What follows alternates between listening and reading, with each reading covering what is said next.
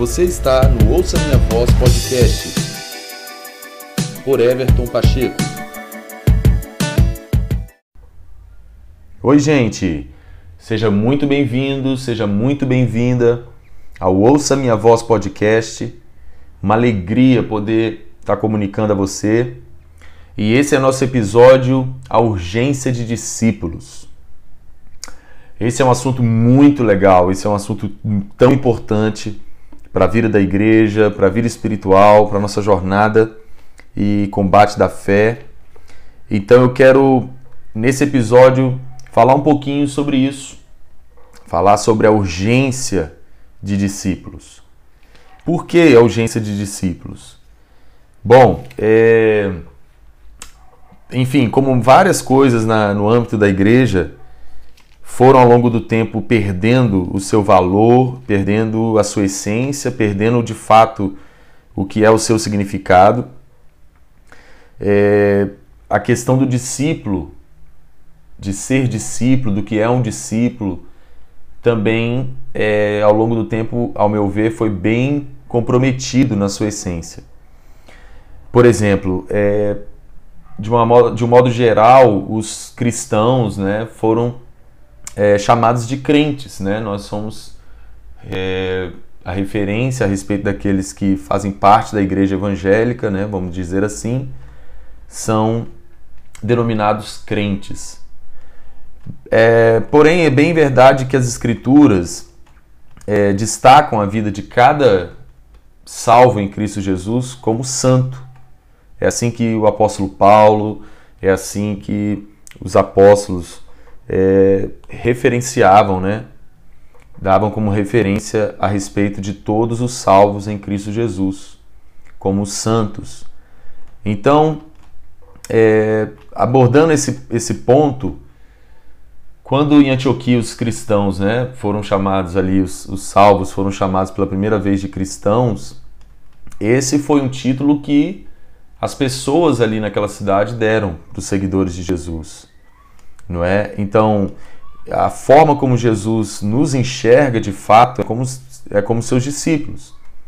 Como eu mencionei, ao longo do tempo, ao longo dos séculos da vida da igreja, é, alguns termos essenciais a respeito dos salvos, a respeito dos seguidores de Jesus, como por exemplo a questão do discípulo, foi ficando bem distante, né?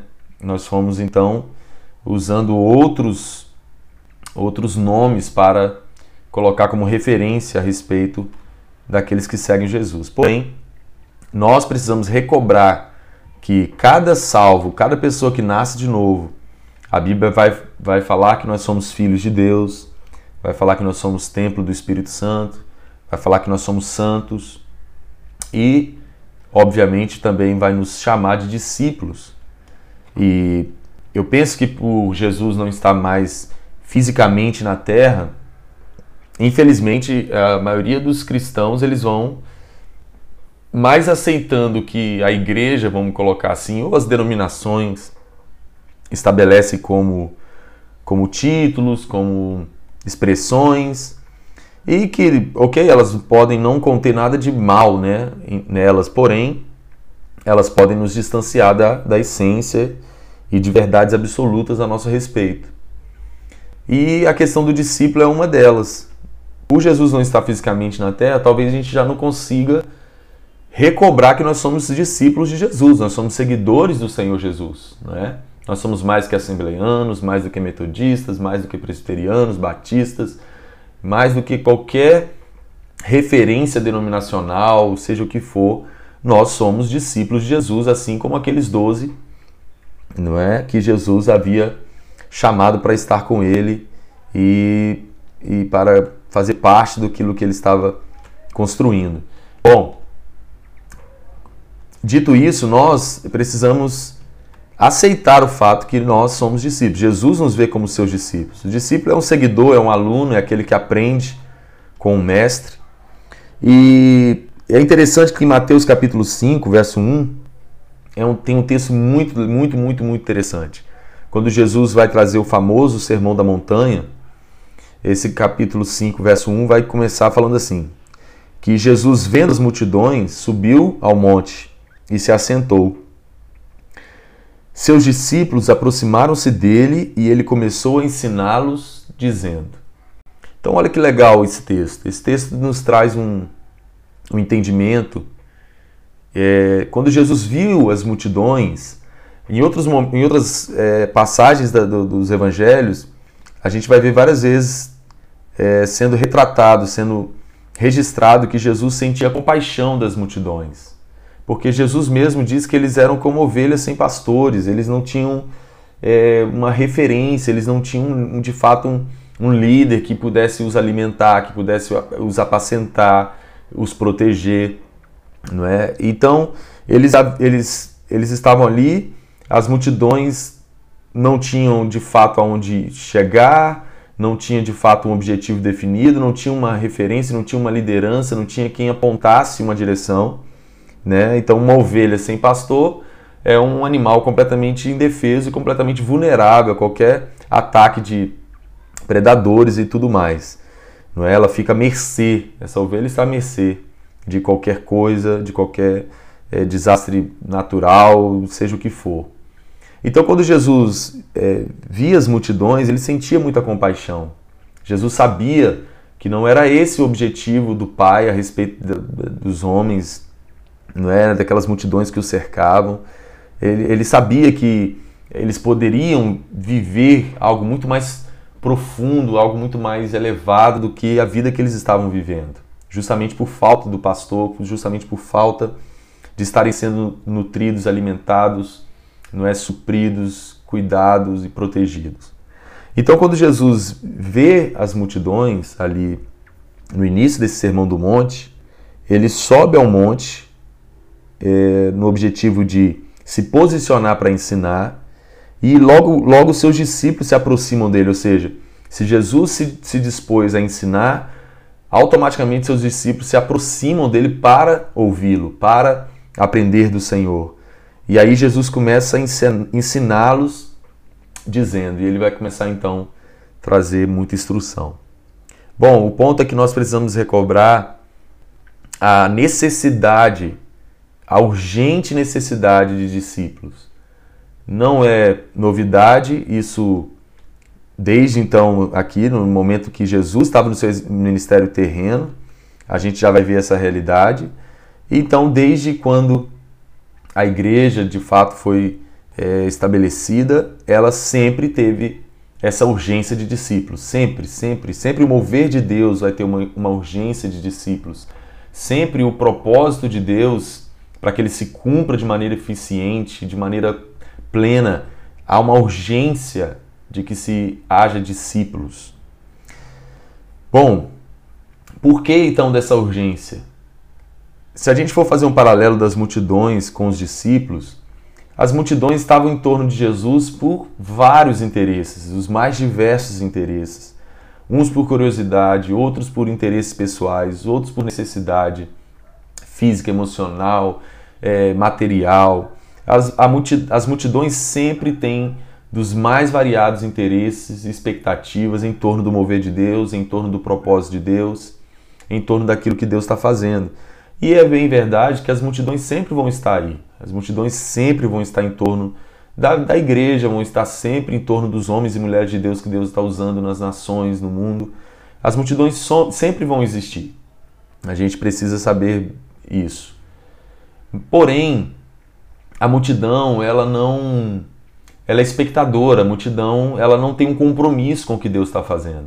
A multidão, ela não tem é, um objetivo definido em relação ao propósito de Deus, ao que, ao que Jesus está construindo por meio da igreja. A multidão, ela está mais interessada em si do que de fato no que Jesus está fazendo, no que de fato está no coração de Jesus para ser feito por meio da sua igreja.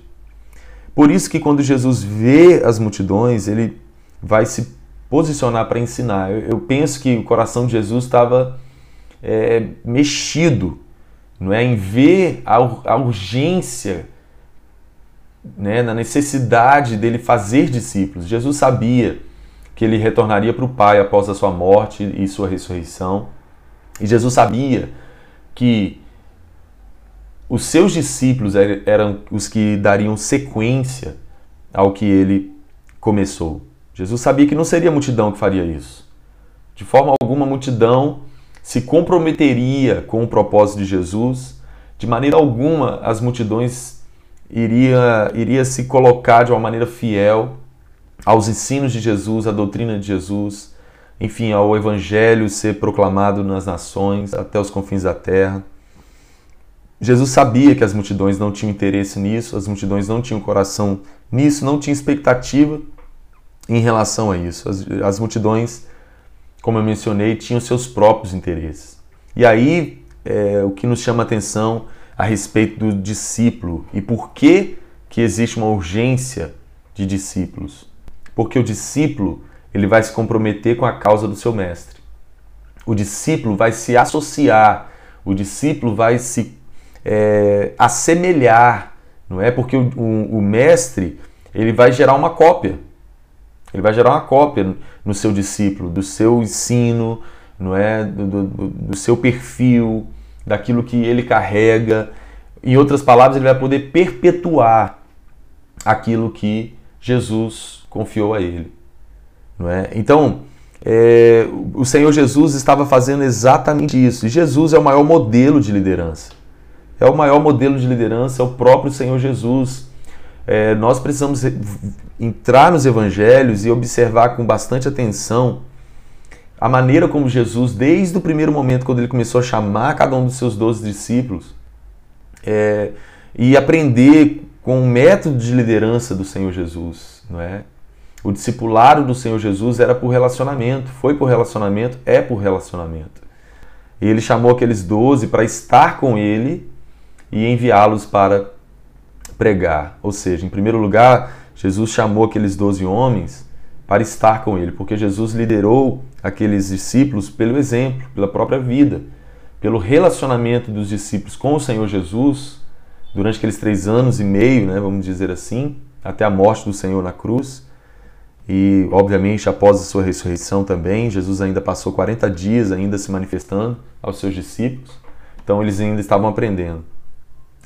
De qualquer maneira, o que eu quero é, chamar nossa atenção é que Jesus sempre vai estar em busca de discípulos, de pessoas que o seguem, não de crentes, porque a Bíblia diz, Tiago vai falar que os demônios também creem, os demônios também são crentes. Crente é aquele que tem, que crê, que acredita.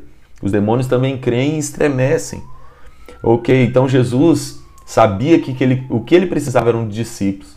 A característica do discípulo é, é o seguinte: Jesus, vendo Pedro e André ali lavando as redes, disse para eles: Venham e me sigam. A Bíblia diz que eles deixaram suas redes e foram seguir Jesus.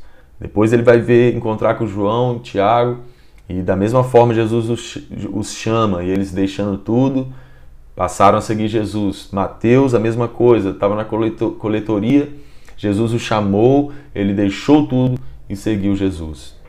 Ou seja, essa é a característica do discípulo, essa é a essência do discípulo.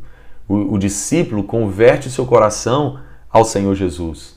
Ele se compromete com a causa do Senhor Jesus, ele toma para si a causa do Senhor Jesus. E ele começa o seu processo de discipulado servindo aquela causa, servindo a causa do Mestre, servindo o propósito do Mestre. E dentro desse serviço ao propósito do Mestre, ele está sendo então forjado, ele está sendo é, é conectado, ele está recebendo a impressão do mestre, dos ensinos do mestre, do caráter do mestre, do, do perfil do mestre, ou seja, da linguagem do mestre. Tudo está sendo impresso no discípulo por meio desse discipulado, quando ele está então ali auxiliando o seu mestre, caminhando com o mestre, vendo de perto como o mestre se comporta. Ele está ali então recebendo é, tudo aquilo que o mestre tem para é, imprimir no seu discípulo. E é assim que Jesus faz até hoje. Isso não mudou. Claro que Jesus, como Efésios capítulo 4 e a partir do verso 11 vai deixar bem claro, e também vários outros textos, que esse é a, a, o modo como Jesus instituiu para que a sua igreja seja edificada. É por meio dos cinco ministérios, é por meio dos homens dons, pelos homens referência, liderança da igreja, que o Senhor Jesus usa. Então, quando nós vamos para o discipulado de Jesus com seus discípulos, esse é o modelo, né? Esse é o modelo. Se a gente quiser chamar dessa forma, essa é a visão de liderança, não é bíblica, genuína, é o modelo de Jesus com seus discípulos. E automaticamente isso veio por meio dos apóstolos, tanto é que Atos 2:42 vai dizer que nos primeiros dias da igreja, nos primeiros dias da vida da igreja, é, os discípulos permaneciam, perseveravam na doutrina dos apóstolos, ou seja, no tutoriamento dos apóstolos. Os apóstolos era quem estava liderando, apontando o caminho. Por quê? Porque justamente eles foram os que se comprometeram com a causa do Senhor Jesus. Justamente foram eles que se é, é, voltaram completamente para a causa do Senhor Jesus, tomaram para si, é, pagaram um preço para receber do propósito do Senhor Jesus, é, pagar o preço caminhando com Jesus, negando as suas próprias vidas, negando seus próprios interesses, sua própria vontade, seus, é, enfim, como os próprios discípulos em algum momento chegaram para Jesus e falaram: Nós deixamos tudo, deixamos pai, mãe, deixamos tudo por sua causa. E de fato foi assim, não é? Eles começaram o seu processo de aprendizado é, não estando pronto, mas eles estavam decididos. Eu costumo sempre dizer que está pronto é estar decidido, é ter decidido no coração. Se a gente vai ver Pedro não estava pronto, não é o mesmo Pedro que teve a revelação de que Jesus era o Cristo, foi o Pedro que falou que Jesus não iria para a cruz, que Jesus precisou repreendê-lo. Ou seja, Pedro estava em processo, foi o mesmo Pedro que o negou.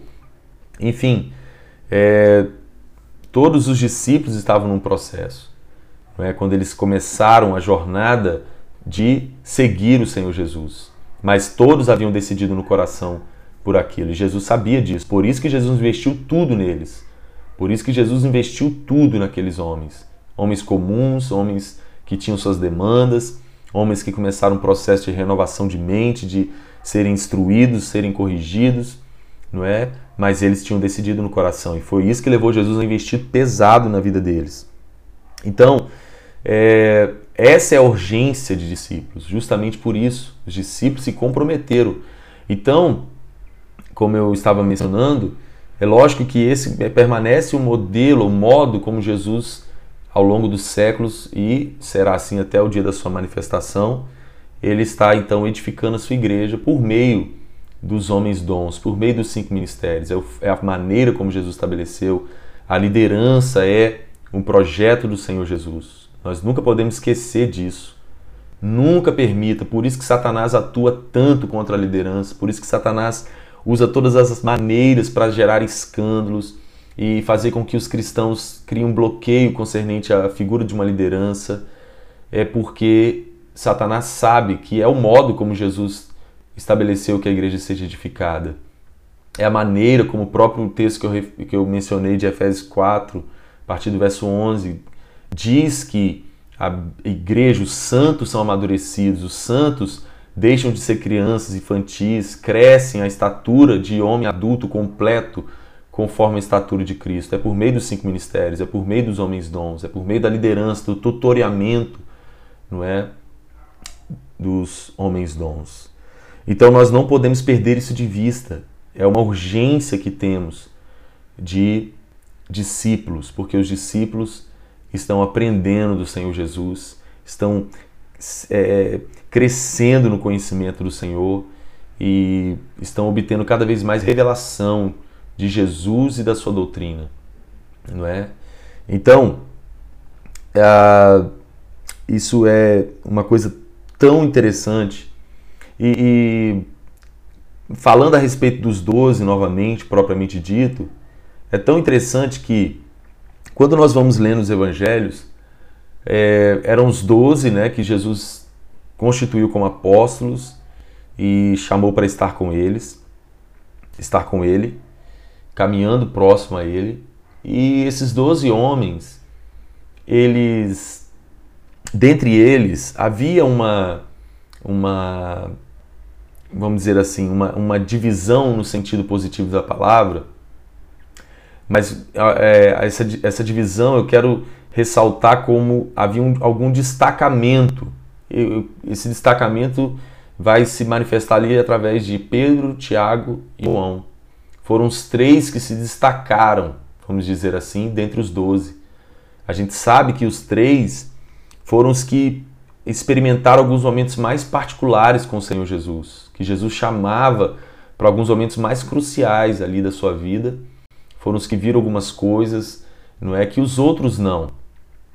Mas o fato dos outros não terem conquistado esse lugar é, de destaque não é, na relação com Jesus, não foi porque Jesus fez acepção de pessoas.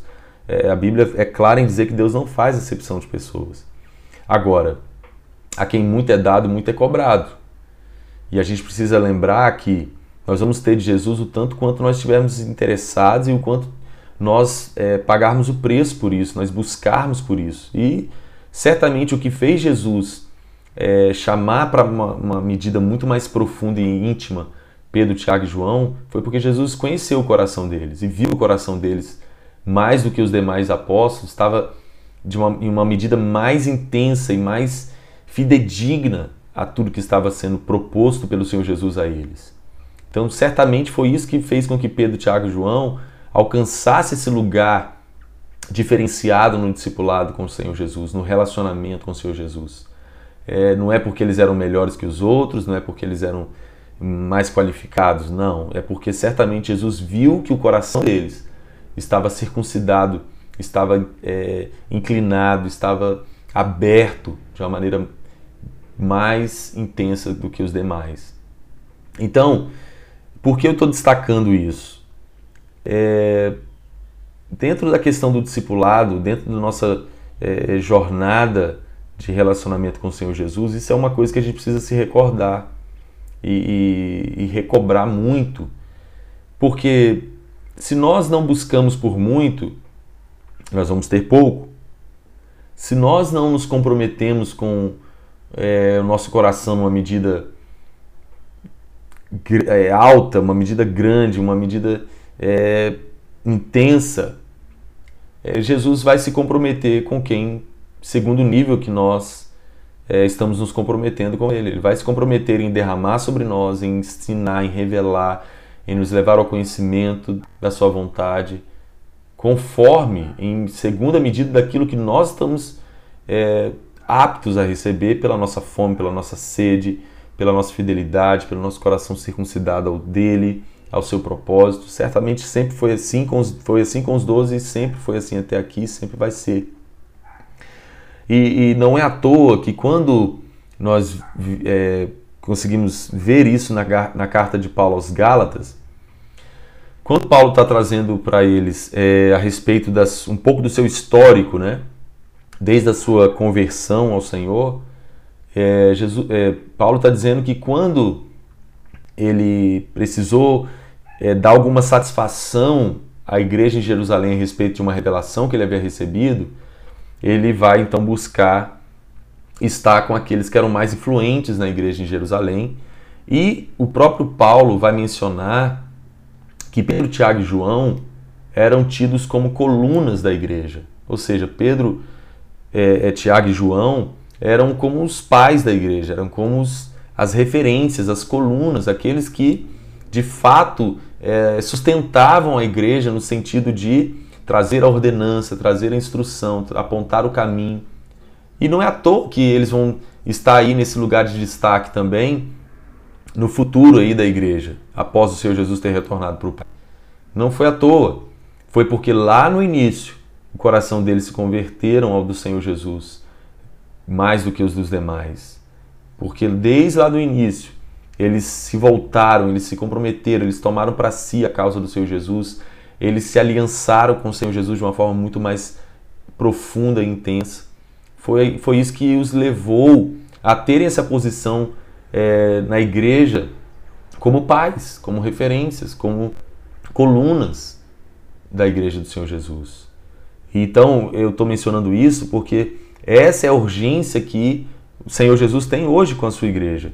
De que ele possa encontrar pessoas que se comprometam com o discipulado, que se comprometam com a sua causa, que incline seu coração, venha convergir o seu coração para, para o Senhor, é, em dedicação, em fidelidade, em, em busca pelo conhecimento do Senhor, em um relacionamento íntimo e pessoal com o Senhor, aprendendo dele é, crescendo na revelação de quem Ele é, pelo Espírito da Verdade. E sim, hoje é, isso passa pela liderança espiritual. Por isso que é tão importante os, os santos serem movidos pelo Espírito, serem guiados pelo Espírito de Deus.